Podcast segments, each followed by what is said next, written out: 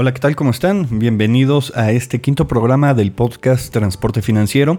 Mi nombre es Cristian Álvarez y bienvenidos nuevamente. Hoy hablaremos sobre eh, las fuentes de financiamiento que tiene una pyme para realizar diferentes proyectos de inversión. Eh, platicaremos de dónde se pueden sacar recursos, cuánto cuestan y qué tan exigibles pueden ser en cuanto a tiempo.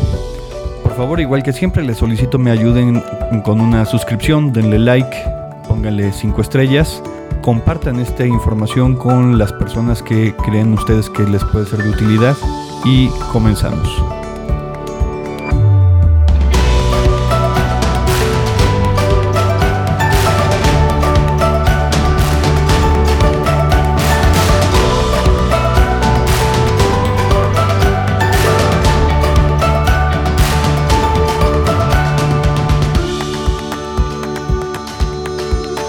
Hola, ¿qué tal otra vez? Muchísimas gracias por quedarse conmigo. Recuerden, mi nombre es Cristian Álvarez y esto es Transporte Financiero.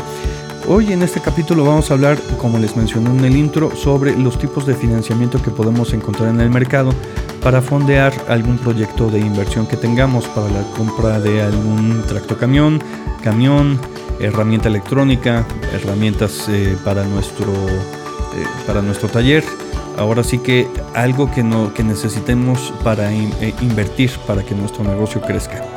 Vamos a dividir estos tipos de financiamiento en tres grandes rubros. El primero es el autogenerado, el otro es un financiamiento o un fondeo interno y por último el que casi todo el mundo conocemos que es el fondeo externo. Vamos a hablar un poquito sobre lo que es el eh, financiamiento autogenerado.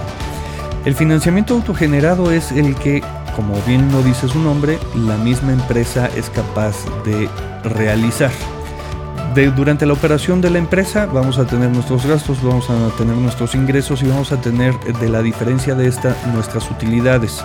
Esas utilidades que todavía no son distribuidas a nuestros socios las podemos reinvertir en este proyecto. Recordemos eh, que como por ser ya una utilidad, pues lo que nosotros estaríamos buscando es que ese dinero por lo menos cobra un, lo que es el costo de oportunidad. El socio te va a pedir, ok, no me lo estás dando, pero ese dinero a mí me serviría, no sé, para poner otro negocio, para invertirlo en el banco simplemente. Entonces ese dinero les va a dar a ellos un cierto interés. Entonces al momento en el que nosotros tomamos esas utilidades para nuestro proyecto, tenemos, debemos de tomar en cuenta que debemos de pagar un extra al socio por haber utilizado esas utilidades. Por el otro lado tenemos los, eh, los gastos. Los gastos, si somos un poquillo ordenados, vamos a tener todo lo que nosotros tenemos que pagar a acreedores y proveedores en nuestra cuenta bien identificado. Si por ejemplo tenemos un proveedor al cual le pagamos normalmente cada 30 días, lo que se hace en este caso es que extendemos un poquillo más lo que es el crédito hacia ese proveedor para que en lugar de que nos dé 30 días mm, le pedimos 60 y ese dinero que tenemos ahí lo vamos a ir reinvertir. No me gusta mucho este, este método porque estamos castigando al proveedor al acreedor con el fin de que nosotros sigamos operando o con el fin de obtener ese, ese, ese proyecto. Y por otro lado, eh, como tercer punto dentro de los, de los fondeos autogenerados está el pago de impuestos. Esa cuenta también que debemos, si somos ordenados, repito, tener por separado en cuanto al pago de impuestos, que nosotros ya debemos de saber cuántos, no saber exactamente, pero saber eh, eh, tener un, un, número muy certero de lo que vamos a estar pagando al final del año. Esos impuestos, utilizarlos para el fondeo de mi proyecto. Aquí hay que tener mucho cuidado porque si nuestro proyecto se extiende un poco de tiempo, nos puede crear, tanto en este caso de impuestos como en el de proveedores, nos puede crear un problema en cuanto a flujo. ¿Por qué? Porque los dos va a llegar un momento en que me van a exigir el pago y si mi proyecto no me está dando los números que yo pensé desde un inicio que me iban a dar, pues bueno, ahí se va a ver afectado mi flujo, ¿no? Como segundo gran rubro tenemos al eh, fondeo interno, que es por medio de las aportaciones de los socios. Eh, es muy simple, le pedimos a cada uno de los socios aporten cierta cantidad dependiendo de lo que de su participación dentro de la empresa y por supuesto estos socios por esa aportación nos van a cobrar cierto, cierta utilidad. Hay que tomarlo en cuenta también para la evaluación del proyecto, ¿no? Si es viable o no. Y otro método dentro de la generación interna de fondeo es eh, las utilidades retenidas. Todas las utilidades que no hemos repartido de años anteriores, pues bien podríamos utilizarlas para eh, fondear nuestro proyecto.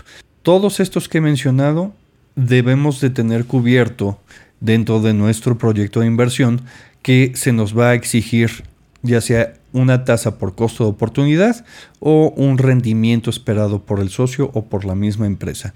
Si ese dinero lo estamos tomando para nuestro proyecto de inversión, entonces debemos de generar cierto grado de eh, utilidad. Y por último tenemos el más conocido yo creo por todos, ahora sí que, que, cuando nosotros necesitamos dinero lo primero que pensamos es en un banco. Esto es un financiamiento externo. Existen dos tipos de financiamientos externos, es eh, por medio de pasivos, por medio de hacer medio una deuda. Esto es eh, ya sea por una banca múltiple, una banca de desarrollo que puede ser NAFIN, que no nos van a dar el préstamo directamente. NAFIN no presta directamente ya que es un, banco de segundo piso, pero podemos mm, inscribirnos a algún tipo de programa donde se genere ese fondeo. Y por último tenemos el externo que es de capital. Esto es muy simple, es la emisión de acciones hacia el mercado bursátil. ¿no? Nosotros sacamos acciones eh, por cierto monto y eh, el mercado los compra y de ahí nosotros tomamos dinero para fondear nuestro proyecto de inversión. En el primer caso, en el que es el de pasivos, pues ahí vamos a tener muy claro qué es lo que nos van a pedir en cuanto a rendimiento, ya que tenemos una tasa de interés por el costo del dinero. Nuestro proyecto de inversión debe ser capaz de generar, en este caso, el costo de la tasa de interés que me está cobrando la empresa financiera, más aparte la utilidad.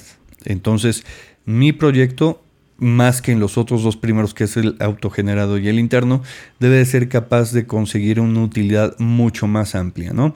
Porque tenemos aquí ya dos costos que nos afectan, que es, eh, por supuesto, la tasa de interés del banco y la utilidad esperada por parte de nuestros socios.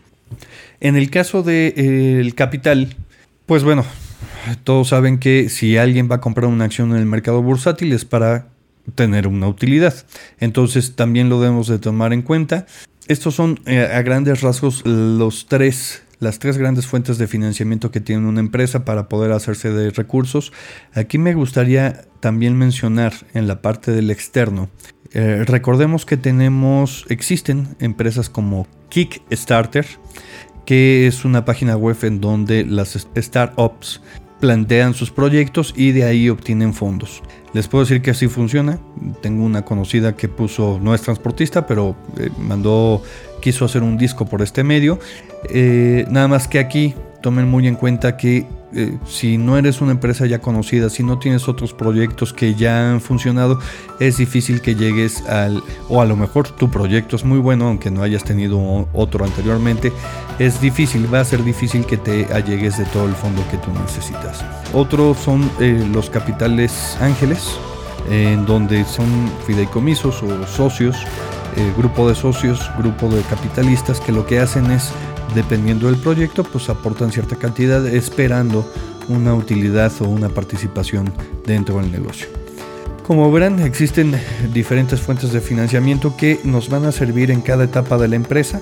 Eh, si es, es, una empresa que está iniciando, que apenas tienes uno o dos tractocamiones, va a ser difícil y además no tienes mucho tiempo operando, va a ser muy difícil que un banco te preste. Necesitas tener ya cierta antigüedad dentro del mercado ya necesitas tener por lo menos tres años funcionando, con utilidades por supuesto, y todos sabemos que en el primer año pues eh, no se dan las utilidades al 100% o sales muy raspado, ¿no? Entonces, dependiendo de en qué, en qué etapa de vida se encuentra tu negocio, es cuando utilizaremos cada uno de estos métodos de fondeo. Espero esta información les haya ayudado. Si quieren platicar un poquito más a fondo de alguno de estos, háganmelo saber y con todo el gusto del mundo. Recuerden, esto es Transporte Financiero y mi nombre es Cristian Álvarez.